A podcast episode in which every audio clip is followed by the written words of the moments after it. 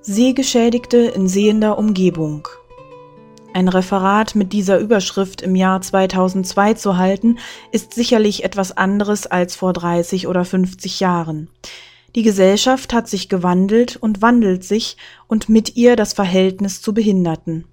Es ist glücklicherweise zu beobachten, dass das Verhalten junger Menschen gegenüber Behinderten unkomplizierter geworden ist. Hier kann ich allerdings nur aus eigener Erfahrung sprechen, Untersuchungen darüber sind mir nicht bekannt. Leider können wir dies jedoch nicht auf die Gesamtgesellschaft übertragen, zu hoffen aber ist, dass in den kommenden Jahren nicht mehr nur von Gleichstellung per Gesetz die Rede ist, sondern dass diese Gleichstellung von beiden Seiten, Behinderten und Nichtbehinderten, tatsächlich gelebt wird. Wenn wir von Sehgeschädigten sprechen, müssen wir zunächst einmal unterscheiden zwischen blind geborenen und progredient erblindeten Menschen, zum Beispiel mit fortschreitender Netzhautdegeneration. Während diese von Anfang an im Status eines Behinderten aufwachsen, die blinden Techniken, also Langstocktraining, Blindenschrift, lebenspraktische Fertigkeiten, lernen und im Umgang mit ihrer Sehschädigung wesentlich trainierter sind, wachsen jene nach und nach in den Status eines Behinderten hinein. Allerdings ist es keineswegs so, dass die progredient Sehbehinderten parallel zur Verschlechterung ihres Sehvermögens die blindentechnischen Fertigkeiten erlernen. Vielmehr wehren sie sich oft so lange dagegen, bis gar nichts mehr geht und zum Beispiel das Langstocktraining eine Unausweichlichkeit geworden ist. Dieses Verhalten mit seinen offensichtlichen Nachteilen muss eine Ursache haben. Natürlich fällt es schwer, vom Sehen Abschied zu nehmen, es ist in der Tat ein Verlust, den die Blindgeborenen naturgemäß nicht erleben. Von diesem Verlust und der damit verbundenen Trauer soll hier aber nicht die Rede sein. Verbunden damit ist eben auch ein gesellschaftliches Problem, nämlich wie werden Sehgeschädigte von Sehenden eingeschätzt und behandelt? Und welche Einstellung habe ich als noch nicht Behinderter zu Sehbehinderten, zu solchen, zu denen ich in absehbarer Zeit gehören werde? Es ist davon auszugehen, dass wir ein Bild von den Behinderten, das wir während unserer Sozialisation verinnerlicht haben, jetzt auf uns selbst anwenden. Es kommt in nicht seltenen Fällen dazu, dass ein Sehbehinderter sich also selbst diskriminiert. Im Umkehrschluss heißt das, Je positiver, das heißt nicht diskriminierend der gesellschaftliche Umgang zu Behinderten ist, desto weniger Selbstdiskriminierung von Betroffenen. Wenn hier von der Erziehung von Kindern und Jugendlichen die Rede ist, ist es nicht sinnvoll, von einer Utopie auszugehen, in der es keine Rolle für die Lebenschancen spielt, ob man behindert ist oder nicht. Anzustreben ist dieses Ziel allemal, aber Eltern sollten sehen, dass es darum geht, ihren Kindern mit ihrer Erziehung dabei zu helfen, Lebenschancen zu erkennen und umzusetzen, auch durchzusetzen. Dabei ist es unerlässlich, dass Eltern auch ihre eigene Haltung zu Behinderung überprüfen. Das Kind wird merken, welche Einstellung die Eltern zur Sehschädigung ihres Kindes haben, ob sie tabuisiert wird, ob die Eltern darunter leiden und so weiter. Es kann sein, dass dann das Kind in eine Rolle gerät, in der es die Eltern zu trösten versucht und die Grundstimmung der Familie als bedrückend und einengend erlebt. Eltern sollten sich nicht scheuen, eigene psychische Beschwerden, in die sie durch die Behinderung ihres Kindes geraten, mit psychotherapeutischer Begleitung zur Sprache zu bringen und zu bearbeiten. Eltern wissen nicht und können nicht wissen, in welches gesellschaftliche Umfeld sie ihr Kind eines Tages entlassen werden. Es kann sein, dass dieses Umfeld aus Menschen besteht, die sich angemessen verhalten, das muss aber durchaus nicht der Fall sein. So wird es meines Erachtens Ziel aller Erziehung sein müssen, das Kind, den Jugendlichen so zu stärken, dass der Lebenserfolg nicht vom Glück abhängig ist, nicht zur Glückssache wird, sondern dass das Kind zu einem Menschen wird, der sich sein Glück, seinen Erfolg selber schaffen kann, der nicht davon abhängig ist, mit passenden Menschen und Situationen zusammenzutreffen. Ist das eine zweite Utopie, nur diesmal von der anderen Seite gesehen? Ich meine, dies ist nicht so. Eine solche voll entwickelte Persönlichkeit ist erreichbar, wenn wir wissen, dass sie nicht eines Tages fertig ist, sondern sich ständig auf dem Weg befindet. Erziehung in diesem Sinne bedeutet Vorbereitung auf das Leben als ständigen Wandlungsprozess. Wie sieht nun eine solche entwickelte Persönlichkeit aus, von der wir erwarten können, dass sie sich mit den Wechselfällen des Lebens erfolgreich auseinandersetzen kann? Ich denke, ein solcher Mensch definiert sich durch folgende drei Faktoren. Er ist aktiv, kreativ und selbstbestimmt. Zur Illustration stelle man sich einmal das Gegenteil vor, also einen passiven, konsumorientierten und fremdbestimmten Menschen, häufig anzutreffen, aber wohl wahrlich kein erstrebenswertes Ziel von Erziehung. Wie sähe nun die Erziehung zu einer solchen Persönlichkeit aus? Dies wäre möglich durch die Entfaltung des menschlichen Potenzials, das sich durch seine Intelligenzen erschließt. Wenn ich hier von Intelligenz in der Mehrzahl spreche, so meine ich damit folgende drei. Die rationale Intelligenz, kurz IQ, die emotionale Intelligenz, kurz EQ, die spirituelle Intelligenz, kurz SQ auf die ich im Folgenden kurz eingehe. Für Eltern, die sich näher damit befassen möchten, verweise ich auf die Bücher von Daniel Golemann zum EQ und Dana Zohar und Ian Marshall zum SQ. Die rationale, also kognitive Intelligenz, die mit dem IQ dargestellt wird, setze ich als bekannt voraus. Es hat sich gezeigt, dass der IQ aber keineswegs ausreicht, um das Potenzial einer Person umfassend darzustellen. 1996 führte Daniel Goleman die emotionale Intelligenz, kurz EQ, als zweiten Faktor ein. Im Jahr 2000 vervollständigten Dana Zohar und Ian Marshall das Bild mit dem Begriff der spirituellen Intelligenz, kurz SQ. Nach Goleman sind die folgenden Punkte Merkmale emotionaler Intelligenz. Erstens Selbstwahrnehmung, die eigenen Gefühle erkennen, das heißt zu benennen. Zweitens mit eigenen Gefühlen angemessen umgehen. Drittens Emotionen in den Dienst eines Zieles stellen.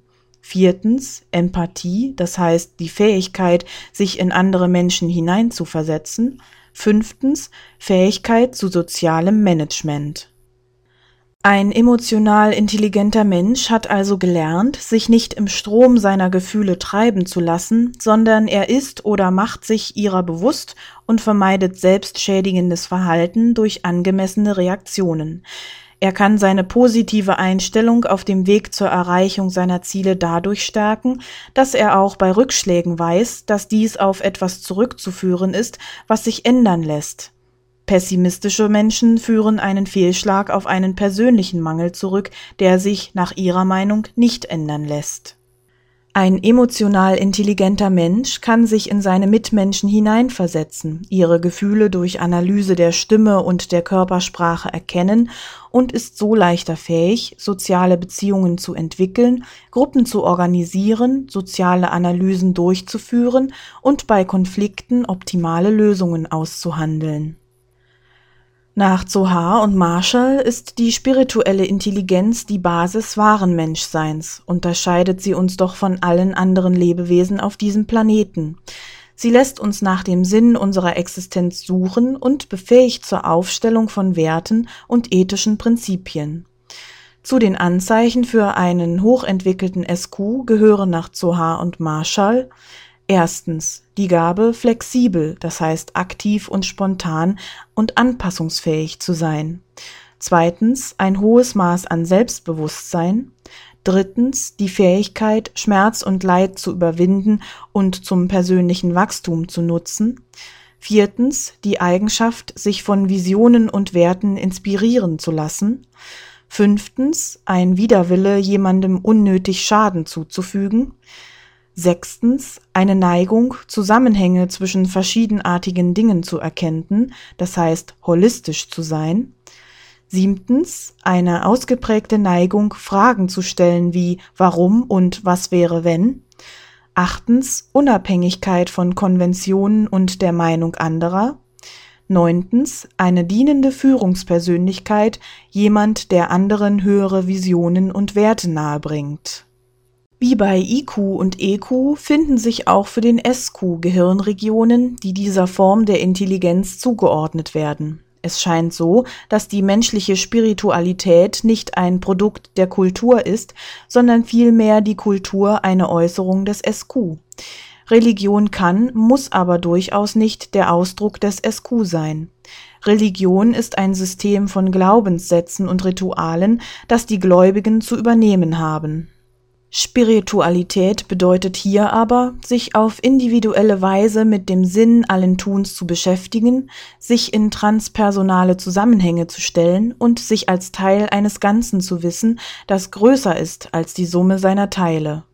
Zu welchen Ergebnissen das Individuum dabei kommt, bleibt offen. Es kann sich einer Religion anschließen oder eine ganz eigene Form des SQ entwickeln. Es ist in jedem Fall wichtig zu erkennen, dass diese spirituelle Suche nach Antworten auf grundlegende Fragen und nach einer ethischen Grundlage im Menschen angelegt ist, bevor er auf die Kultur des Teils der Erde trifft, in den er hineingeboren wurde. Es könnte sein, dass es ein Zeichen hoher spiritueller Intelligenz ist, wenn eine Person den möglicherweise engen dogmatischen Rahmen seiner Kultur verlässt, um sich kulturübergreifend zu orientieren.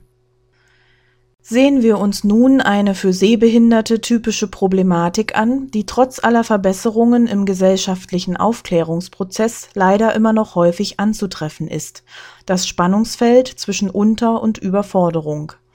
Machen wir uns dazu das gesellschaftliche Bild von Sehbehinderten bewusst und die daraus, wie oben schon gesagt, resultierenden Einflüsse auf das Selbstbild der Betroffenen.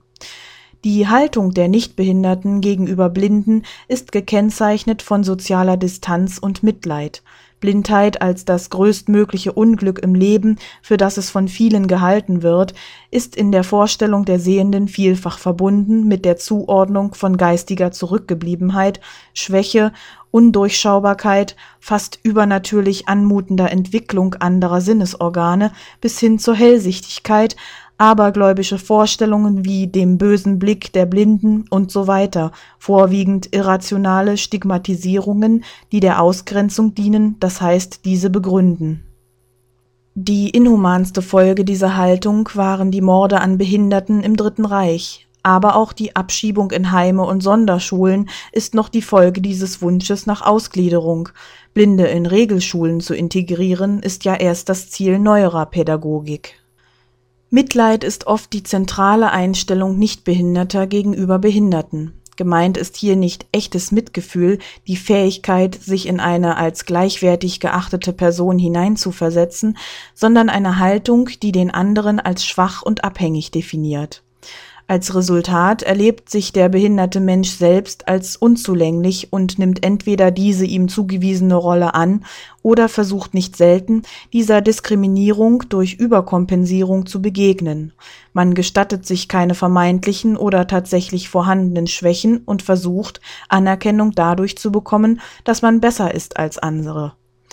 Dieser an sich ja nicht negative Ehrgeiz wird dann fatal, wenn er zu einer Überforderung wird. Der Betroffene verliert die Fähigkeit zu angemessenem Verhalten und lebt in der Spannung von Langeweile, die durch die Unterforderung entsteht, wenn ihm behinderungsbedingt zu wenig zugetraut wird, und der Angst, den wirklichen oder vermeintlichen Anforderungen nicht zu genügen.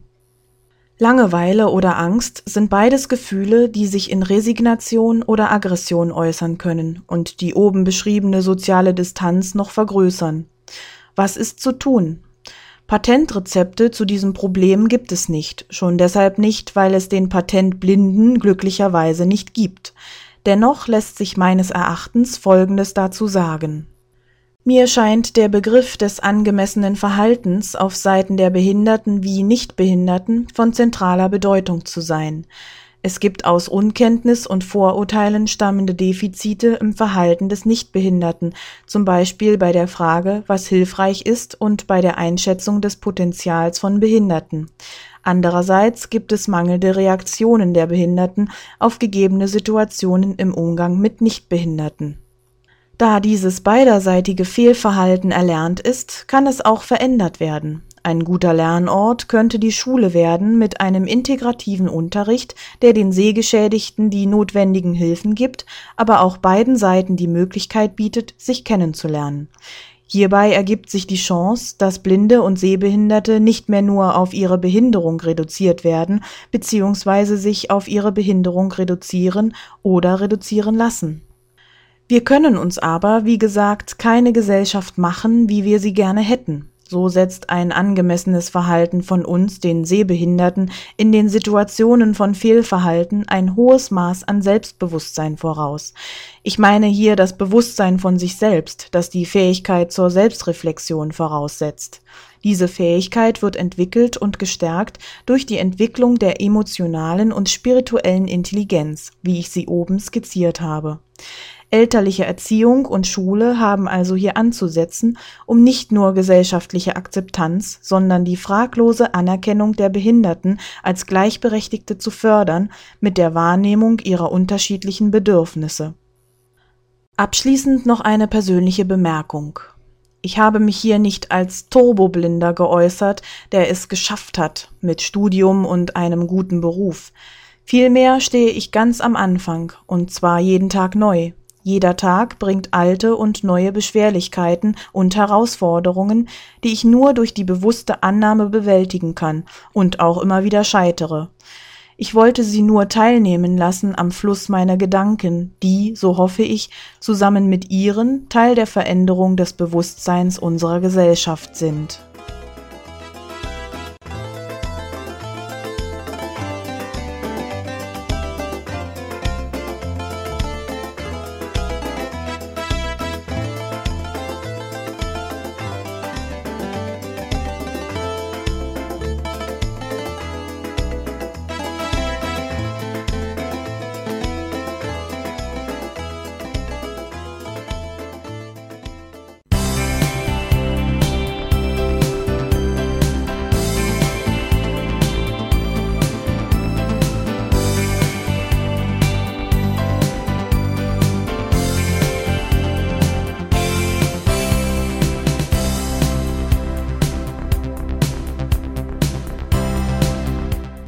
Hörtest eine Produktion von Blinzeln Media. Wenn du uns erreichen möchtest, dann kannst du das gerne tun per E-Mail an podcast.blinzeln.org, blinzeln mit einem D in der Mitte, oder aber über unser Kontaktformular auf der Webseite www.blinzeln.org. Natürlich freuen wir uns auch über einen Audiobeitrag von dir. Das geht ganz einfach. Du rufst unseren Podcast Anrufbeantworter an der hat die Telefonnummer 05165 439 461. Und wenn du aus dem Ausland anrufst, einfach die voranstehende 0 gegen die 0049 für Deutschland austauschen. Gern kannst du auch die WhatsApp-Gruppen von Blinzeln benutzen. Dazu findest du Informationen auf unserer Webseite http whatsapp.blinzeln.org. Wir hoffen, dass du eine kurzweilige Zeit mit diesem Podcast hattest und freuen uns schon darauf, wenn du auch beim nächsten Mal wieder mit dabei bist.